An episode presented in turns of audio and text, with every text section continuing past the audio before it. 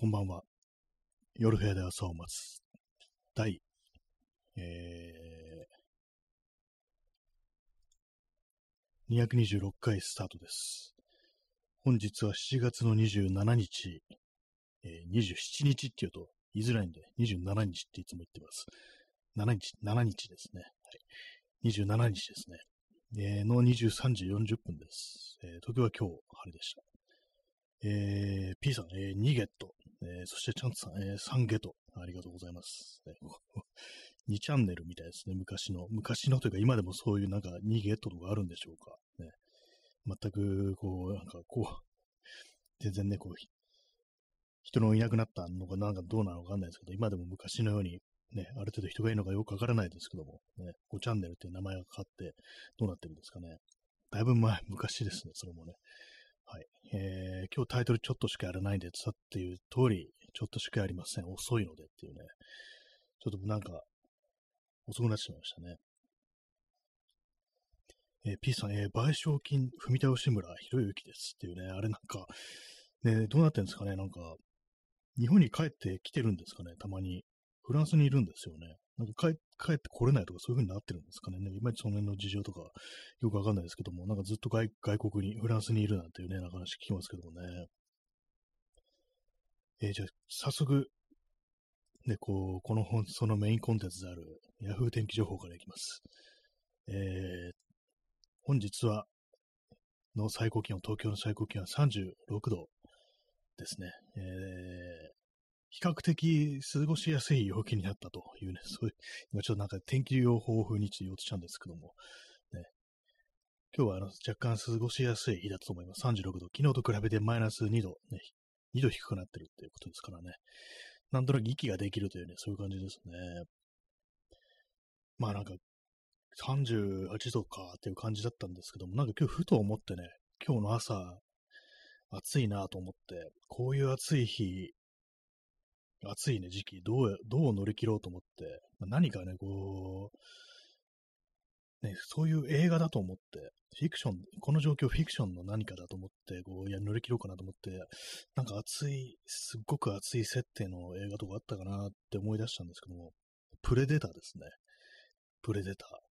映画ね、あの、一作目がね、シュワツェネッカー出てあれですけども、私が思い出したね、あの、やっぱあの、都市部ですから、あの、プレデター2、2作目ですね、プレデター2はあの1997年の、えー、ロサンゼルスなんですけども、あのー、異常気象で毎日あの40度超えっていうね、そういう状況になってて、しかもなんか街の治安も最悪で、こう警察と LAPD とその麻薬カルテルがなんかしょっちゅうしょっちゅう銃撃戦をしてて、死傷者が出てるっていう、まあそういう状況で、そこにプレデターがこう現れるっていう、まあそういう導入なんですけども、まあ今日はね、それを思い出して、こう、外ね、歩きながら、あれでしたね、あの、プレデターの、あのー、映画のサントラの、サントラというか、あの音楽を、ちょっとあの、パッと思いつく人いない、思い出せる人いないと思うんですけども、それを頭の中にのね、こう流しながら、こう、ね、乗り切りましたね。こう、そういう感じで。まあ、そのぐらいしないと、なんかちょっとあの、思考をちょっと変えていかないとかなりきついっていうね、ただただ暑いって思うとね、あれなんで、もうね、こ、そういう映画だ、ね、フィクションだと思って、こう、そういう乗り切ろうという感じでございます。まあ、あの、それですよね。1997年のロサンゼルス40度超えの日々が続く。それから考えたらだいぶ楽ですからね。数度低いですからね。あいきなり殺される必要、ね、あのー、危険性もそんなないっていうことですからね。いきなりこう槍がね、こう腹部を貫通するなんてこともありませんから、普通にまあ歩けてるっていう時点で、まあだいぶ、まあ、あの映画よりはマシだというね、まあ、そういう感じですからね。まあでも基本的にあれ武器をね、持ってなければね、あのターゲットになりませんからね、プレデターの。はい。水を飲みます。水じゃない、麦茶を飲みます。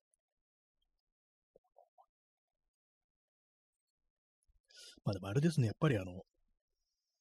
当たり前というかよく言われてることですけど、1と2がね、面白いですね。そこの何作もいろいろ作られましたけれども、私はやっぱり1と2。でもね、なんかね、2、2も結構ね、なんか、1と比べたら良くないなんて言われがちなんですけども、私は2結構好きですね。主人公はあのダニー・グローバーっていうね、なんか、そのなんかチョイスというか、この人選もなかなかいいなっていうふうに思います。あとなんかダニー・グローバー見てると私、あの、怒りや長介を思い出すんですけども、まあ多分あの、唇ですね。唇がちょっと似てるっていうね、それだと思うんですけども、ね、最近ダニー・グローバーどうしてるんでしょうか。ね、まあ結構お年ですからね、もうなんかこう、一線はまあ退いてるのかなという感じですね。はい。ね、ダニー・グローバー特集っていう感じですけども、ね、他の、他に皆様何の映画を思い出しますでしょうか。有名なのはあれですね、あの、リーサルウェポンっていうね、メグねメル・ギブソンが相棒役で出てくるっていうね、まあ、そういう、メグ・ギブソンとのバディもののね、こう、映画ですけども、あとはあれですね、そう、あの、ホラー映画ですね。SAW、そうです。あれの一作目にも出てましたね。あのメインのね、こう役ではなかったですけども。はい。ダニー・グローバーで話も出せるのかなり難しいですね。他何、何ですかね。あとすごいどうでもいい話というか、今、不意に思いつ思い出したのが、あの、ウーピーゴールドバーグって人いますけども、あの人なんかすごい、あの、パソコンの、あれですね、あの、ゲーム、昔からある RPG で、ディアボロっていう非常に有名な、このオンライン RPG があるんですけども、うわ、あの、ね、それをすごいやり込んでるという話を聞きました。そしてなんかちょっと前のニュースで、あの、ディアブロがね、Mac で動かないのは、Windows だけなのは、ずるいとかなんかそんなことをなんか言ってましたね。まあ、それだけです。ね。ウーピーゴールドバーグといえば天心ラブソングっていうね、こうなんか定期的にテレビで放送される映画ありますけども、私は一回も見たことないんですよね。だからどういう、こうね、こう、映画なのかよくわからないって感じですけども、なんか、とりあえず歌ってるっていうね、そのぐらいのこう知識しかないという感じです。はい。ね、ディアブロはやってません。はい。まあ、そういうわけでね、えー、4月27日ですけども、だいぶ遅くなってしまいましたね。昨日やりませんでしたね。なんかこう、めんどくさくなって、こう最近あの、めんどくさいっていう気持ちがものすごく強い、そう、そういう感じですね。今ちょっとあの、麦茶飲んだ後、ゲップがなんか込み上げてきましたけども、めんどくさい。ね、あの、すべての大抵のことが今めんどくさいというね、こう、支配されてる感じなんですよね。さっきあの、急に思い立って、そうなんかそのめんどくさいっていうのが極まって、そういうイライラに転じてきたんで、ちょっとあの、床を雑巾で拭きました。フローリングなんですけども。まあ、あの、暑くなってきて、ベタベタしてくるっていう感じがしてきたんで、これは拭こうっていうね、思いました。拭きました。すっきりしました。ね。足元ベタベタってかなりあの QOL 下がると思いますね。あとは、シーツシーツを洗いたいですね。ちょっとだいぶ洗ってない感じなんで。あと枕カバーが破れてるっていうね、そんなところですね。枕自体もね、もうちょっと、もう買い替えた方がいいのかなっていうね、感じですね。まあ、蕎麦柄の枕なんですけども、なんか蕎麦柄から何か染み出してるんですかね。なんかその、変色してきてるんですよね。その布部分、布の部分が。なんかそれ汚らしく見えて、まあ、これは多分新しいの変えた方がいいんだろうなと思いつつ、やっぱ慣れてるからね、ずっとね、こう使い続けたいという、どうしても気持ちになってしまい、ね、こう、汚いの使ってますね。まあ、実は汚いわけじゃないと思うんですけども、あの色がなんか染み出してるっていうっていうだけでね。はい。え P さんね、ポリスノーツに出演するダニー・グローバー、えー、肖像権でケツの毛まで抜かれる小島秀夫。あ、ポリス、まあ、ポリスノーツね、あのー、あれですね、昔のなんかあれですよね、こう、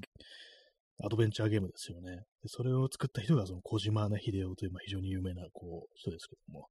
ね、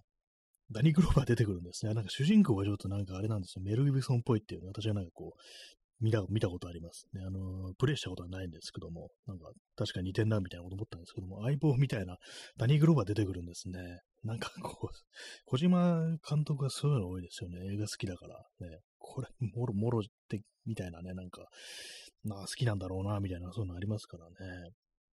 まあ、あのデストランディングとかね、まあちょっと前の私、こう全部クリアしましたけども、あれだともう完全にこう俳優をね、こう、に頼んでね、こう、ノーマン・リーダースとかね、マッツ・メケルセンとかにが出てくるってね、まあそういう風になってましたからね。そうですよね。肖像権とかそういうのどうなってるんですかね、ああいうのね。まあ昔ですからね、かなり古いですよね、あれね。90年代前半とかですかね。かなりまあ、結構、その時代はね、まだ大丈夫だったっていう、今だったらまあ、ね、アウトかなっていう、ね、感じですよね。はい。ね、なんとなく内容はなんか SF でちょっとあの、人造人間みたいなのが出てくるっていうね、なんかあの、ブレードランナーみたいな話だっていうことを聞いたようなこう気がします。はい、え、麦茶飲みます。えー、ストロムさん、えー、初代メタルギア、えー、スネークがカイル・リース。あ、そうなんですね。初代メタルギアってあの、かなりファミコンとかね、その時代ですよね。主人公はカイル・リース。カイル・リースってのはあれですよね。マイケル・ビーンですよね。あの、ターミネーターの一作目であの出てきた人ですよね。あと、まあ、いろんな映画にも出てますけども、マイケル・ビーンね。よくジェームズ・ギャメロンのね、こう映画に出てくる人ですけども、そうなんですね。顔が、顔がそのままなんですね。で、なんか昔の、ね、ファミコン時代のなんかゲームとか、本編がなんかあのドット絵だから、あの、イメージイラストみたいなのね、あの、パッケージとかね、なんかイメージイラストみたいなのがもろになんか、あの、ね、どっかで見たような人ってね、よくありましたからね、これスタロンじゃねみたいなね、これシュワーツネッカじゃないの？みたいなね、そういうのがなんかこう、いろいろなんかあったなっていうね、こう、そういう記憶がありますけども、ね、大丈夫だったんでしょうね、ああいうのもね。まあ昔はね、そんな感じだったっていうね。今でももしかしたらそういうのあるんですかね。これもろにあの人じゃんみたいなね、こう、今日変えないでっていうね、あ、でもあれですね、あのエリオット・ページって人もですけども、あと、もともとね、あの、エレン・ページという名前だった人ですけども、あの人、なんかラスト・オブ・アスっていうのが、プレイステーション3とか出たゲームで、なんかどう見ても、私はなんかずっとエレン・ページに、あの、ちゃんとあの、肖像権というか、あの、ま、頼んで、あの、声とか当ててもらって出演してもらったのかなと思ってたんですけども、なんかどうも違うらしいっていうね、なんか、そんなこと割と、この数年で知りましたね。はい。まあ、そんなこう記憶があります。記憶がありますってよくわかんないですけど。はい。ね、人の顔を勝手にこう使える時もあったっていうね、そういう話ですね。えー、P さん、えー、新安倍蔵は安倍晋三。ああすいません。これ、あの、私、無許可で、無許可で登場してもらってますね。もうね、この世にないことをいいことにね、新安倍蔵だからっていうね、これ別に安倍晋三さんじゃないですよっていうね、言いながらなんかすっごいそっくりみたいなね、なんかそういう、ね、3D でしっかりモデリングするっていうね、なんかそんなこと、そういうことやったら面白いかもしれないですけども、ね、どう見ても安倍さんじゃないかっていうね、そんなわけでどうしても、どうどう見てもこれは君、私じゃないかみたいなことをね、こう安倍 安倍さんに言われてるっていうね、なんかそんなことをね、こう、想像してますけども、ね、はい。ね、なんかそんな時期もありましたね。なんかラジオドラマだをやろうかななんて話をしてましたけどもね、普通にその後亡くなってしまったっていうね。えー、ストロムさん、えー、安倍晋一、新次、心臓、増えましたね。心そう、安倍、安倍蔵さん、安倍蔵さんじゃない、安倍晋三って長男でしたよね。父親がなんか安倍晋太郎でしたっけ？なんかそうですよね。まあ、なんで3なのかちょっとよくわかんないですけどもね。弟は私ね、いますけども、ね、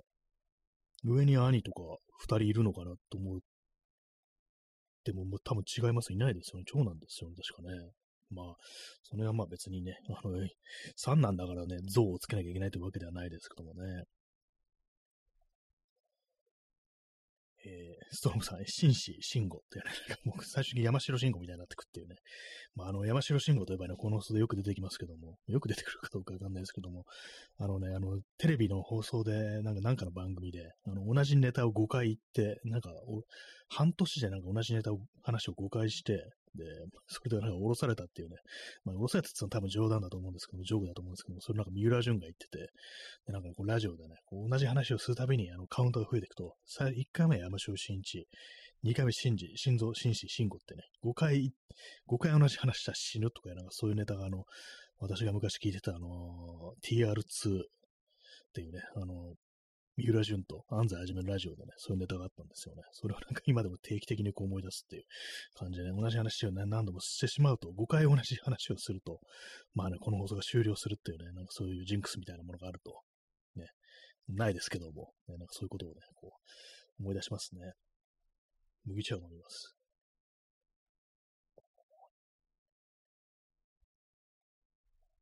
まあ、最近ちょっとね、あの部屋がね、こう、散らがってるんで、ちょっと片付けたいですね。えー、ストロムさん、安倍晋三もあと2期残ってるらしいです。あ、3期あるって意味だったんですね。残機制ですからね、基本的にね、日本人っての残機制ね、よくね、昔からありますからね、こう、1期やられてもまだね、こう出てくるっていうね、その後残ってるやつがね、こうスコアが伸びていくと増えたりするんですよね、残機がね。安倍さんは多分ね、こう、1期目お亡くなりになっちゃったんで、スコア伸びてないと思うんですが、まあ、だからあとね、こう2期ね、残ってるって感じでね、かなり怖いですね。あとね、2人ね、安倍さんが残ってるって考えたらね、一体どうなるのかって感じですけどもね。え P さん、え上にいた2人は、スナイパー小屋から離れて、放たれた時を超える銃弾に首を射抜かれた結果、存在がその記憶、記録を含めて、この世界から消失しました。と、統一協会の協定に、なんかいろいろ込み入った感じになってますね。なんかすごいハード SF みたいになってますけども、ね、統一協会の教会にね、協定にね、こう、あると。実は本当は二人いたんだよっていうね。スナイパー小屋から離れた時を超える銃弾っていうね。まあね、あれですからね、なんか、ね、銃弾は時を超えるって言いますからね。重力は時を超えるってね、なんかこう、インターステラーっていう SF 映画なんかですね、こうありましたけども、私あれなんかちょっといまいちよくわかんなかったですね。結構、あれ本格 SF って感じでね、よくわかりませんでした。なんかブラックホール、ね、よくわかんねえって感じでしたね、基本的にね。面白かった、面白いといえば面白いですけども、なんかその辺のあれがなんかよくわかんなかったなっていうね、記憶があります。二人ね、二期、二期やられてしまったという感じですね。なんかちょっとジョジョっぽくもありますね。時を、時を超える銃弾ってなんかね。ジョジョもなんかあの、私、あの、5部、5部からね、よくわかんなくなって、これ何が起きてんだみたいな感じでね、全然理解できなかったんですけども。ね、みんな、あれなんか、ジョジョ好きな人は全部わかってるんでしょうか？あの、スタンドのバトル。ね、私、もう途中からもうついていけない感じになりましたね、あれね。まあ、5部までしか読んでないですけども、そこから、あとはね、こう見てないですね。まあ、6部もなんかよくわかんなそうですね。なんか一巡した世界がどうのこうのっていうね。あ、これは自分には理解できないだろうな、みたいなことをね、ちょっと、ウィキペディア動画見ながらね、思いましたね。私が一番好きなのは、結構何度も言ってるんですけども、やっぱ、あの、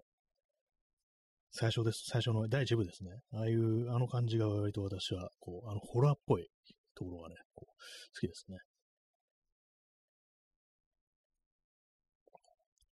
まあ、あの、麦茶を飲んでるのも、めんどくさくって、あの、コーヒー入れるのが。ね、入れつつも、まあ、あの、ちょ、ちょろっとお湯ね、こう入れて、そこに氷突っ込んで水入れるっていう感じなんですけども、それすらもなんかちょっと今めんどくさいって感じでしたね。えー、ストロムさん、えー、ジョジョズ、ビザールアドベンチャー。そうですね。英語だとなんかそういう風になるんですよね。ジョジョの奇妙な冒険っていうね。ビザールなんだ、奇妙なっていうね。なんかビザールね、ちょっといまいちよくわかんないですけども、なんかね、ギターとかだとね、ビザールギターって言って、なんか昔のなんかね、よくわからない変な形をしたギター、結構周り、あのギブソンだとかフェンダーとかじゃない一流のメーカーではなく、なんかちょっとよくわからないメーカーが作ったよくわからないギターっていうのは、あのビザールギターっていう風にこう言いますね。ああいうね、やつでもなんか結構いい音出したりするやつがあるんですけども、ね、なかなかでも、あの、チャレンジになりますよね。選ぶのはね。でも好きな人はなんかね、こう、そういうのを集めてるなんていう話を聞いたりします。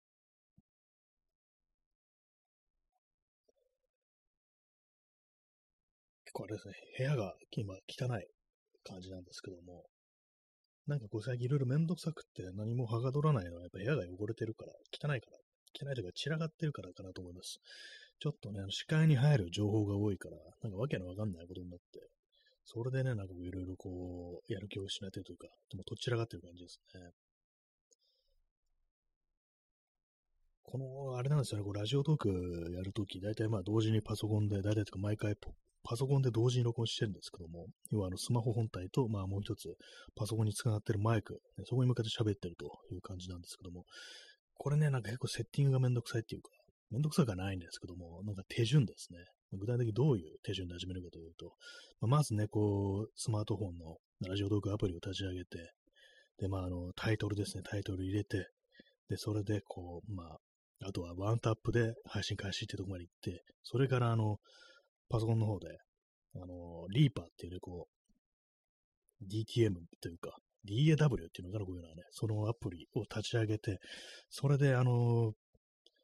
プリセットですね、こう、録音用のプリセットの、というか、あの、テンプレートがあるんで、それをまあ読み込んで、で、まあ、次はあの、オーディオインターフェースのボリュームを上げて、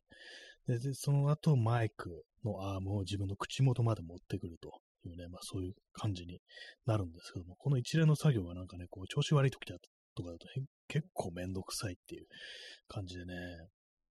なんでこんな簡単なことが難しく感じる、ね、めんどくさく感じるのかなっていう、ちょっと不思議なところがあるんですけども、えーストロムさん、えー、 Audacityじゃないんですね。そうですね。 Audacityもね、こう使ってみたことあるんですけども、昔はなんかちょっとね、あの、録音するときとか、 Audacity使ってたんですけども、なんかいつの頃から REAPER結構なんかいろいろ調べたら、リーパー使ってるって人が、ね、ポッドキャスト系の人では割と多いなんていうね、を聞いたりしてね、まあそれから使うようになったんですけども、まあ私ずっとこれ無料で使ってて、一応ね、なんかあのーずっと使えるんですけども、あの無料でも、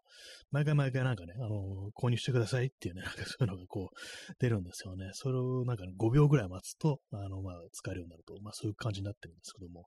ね、こんだけ使い倒しててね、買わないってどうなんだろうってね、たまに思ったりしますね。いくらぐらいするんだろうかな ?3000 円ぐらいなんですかねなんかそんな高くなかったような気がするんですよ。まあでもね、この放送録音するだけですから、そんなにあの、私熱心なね、あれでもないんで、こう、音にこだわる人間でもないんで、ね、まあ無料で使ってますね。一応他のやつもいろいろなんかね、こう試してみたことあるんですけどもね。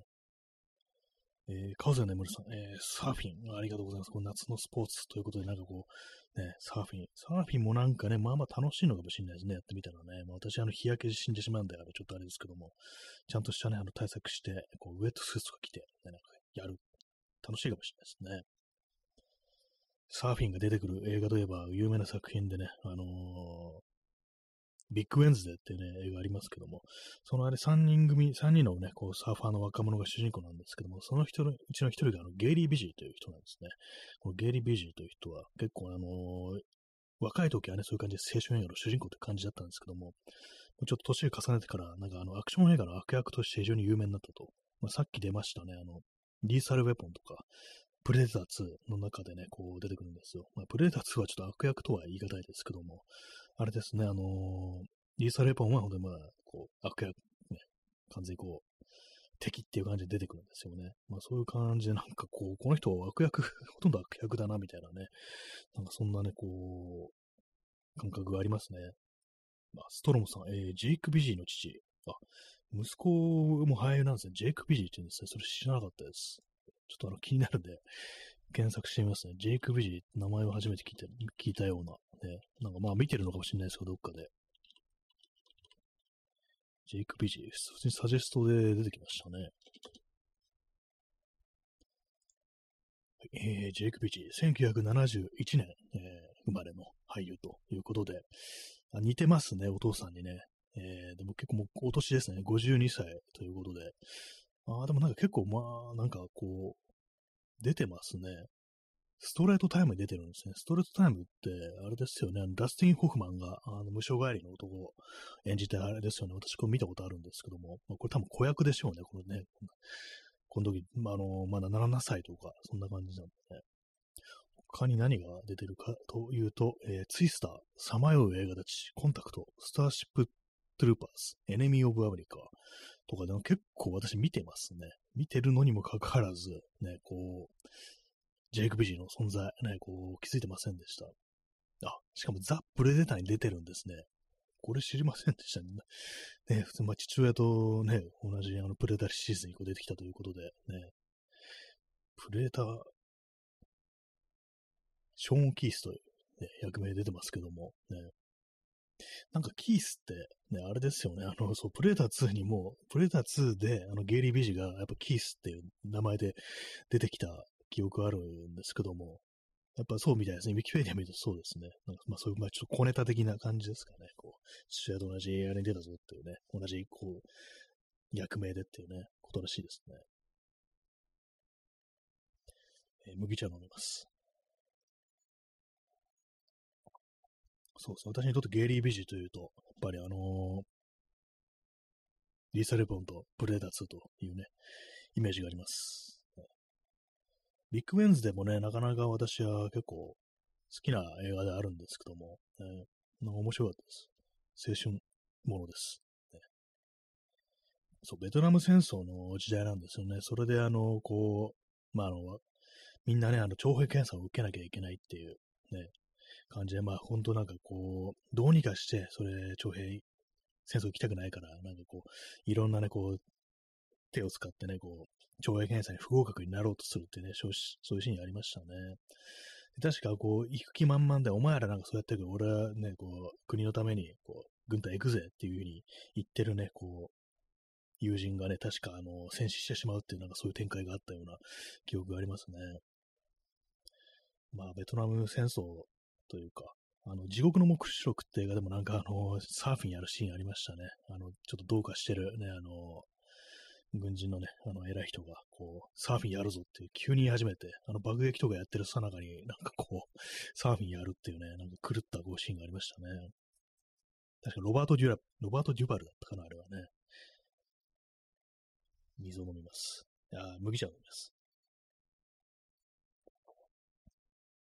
最近の映画の話が全然出てこないですね。この、この放送なんか古い映画の映画の話ばっかりしてます。本当にね。まあ、なんか新しい映画ね、ほんとなんかこう、見んのがめんどくさいみたいな、ね、感じですね。あ、ストロムさん、えー、朝に嗅ぐナパーム茶の匂い。なんかそういえばそういうの、そういうなんかセリフ、そういうセリフありましたね。なんかね。ナパームってね。あれはなんか、ナパームってあれなんですよね。基本的になんか火炎みたいな、こう、燃料があって、そこに火をこう、つけるみたいな感じなんですかね。非常になんか恐ろしい感じしますけども、普通の爆弾よりもね、なんか苦しんで死にそうっていうね、なんかそういうイメージがありますね。はいえー、時刻は0時6分ですね。7月の28日という感じです。まあ、今日はちょっとあの短めに30分でこう終わりたいと思います。なぜかというと、ね、こう、遅くなってしまったからってね、普通ですね。まだ風呂にも入ってないという感じなんですよね。風呂に入るのもなんかちょっと、なんか最近なんか面倒くさいですね。なんかね。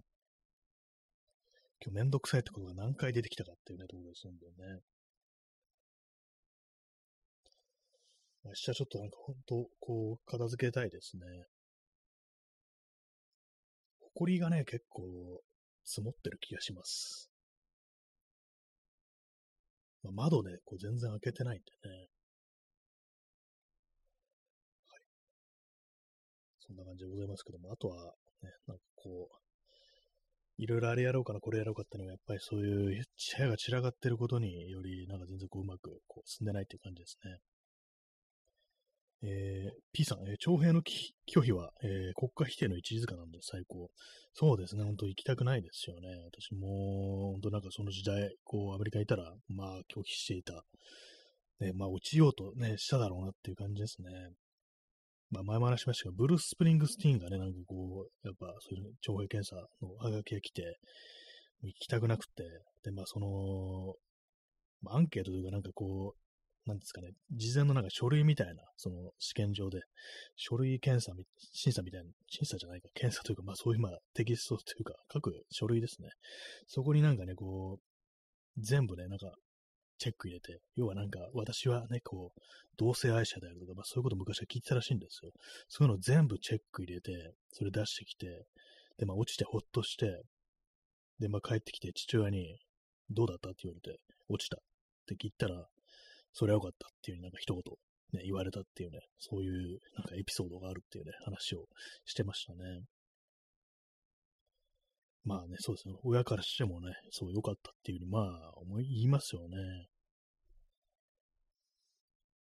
そんなね、そんなあのね、こう、家族の風景が、あの、ニュージャージーのね、こう、街で、なんかね、あったらしいです。海沿いのね。はい、今日変、変ですね、なんか喋り方がね、なんかね。まあそういうわけで、えー、残りあと1分ほどになってきましたけども、今日はなんか暑いから、こう、ね、もうプレデターだと思い込もうとして、こうやり過ごしたと。まあ、いろんなね、そういう感じで皆さんもフィクションだと思ってね、こう、なんとか暑か、暑さをね、こうやり過ごしていきましょうというね、まあそういう話でございました。ね、今日一日のね、こういう、4分の1ぐらいはね、あの、プレデター積んだことを考えてて、そんな気がしますね。ね、皆様もね、ま、急になんか異星人に襲われたり、ハンティングの対象にならないようにね、こう注意してください。急になんかね、あの、槍とかね、なんか飛んできたりね、こう、鋭利な刃物とかが飛んでくるかもしれませんからね。プラズマキャノンとかで、こう、急に撃たれないように気をつけてください、ね。まあ、武器はね、あの、お家に置いておきましょう。ね、銃はね、銃の類はね。はい。そんなわけで本日はまあそろそろ終わりたいなというふうに思います。えー、0時9分ですね。明日はまあ金曜ということで、おそらく1時間やるんじゃないかなというふうに思います。はい。えー、そういうわけで本日も、ね、あ、P さん、トラファマドール星人に誘拐されましたって、ちょっとネタがわかんないですけども、はい。それでは、えー、ご清聴ありがとうございました。さようなら。おやすみなさい。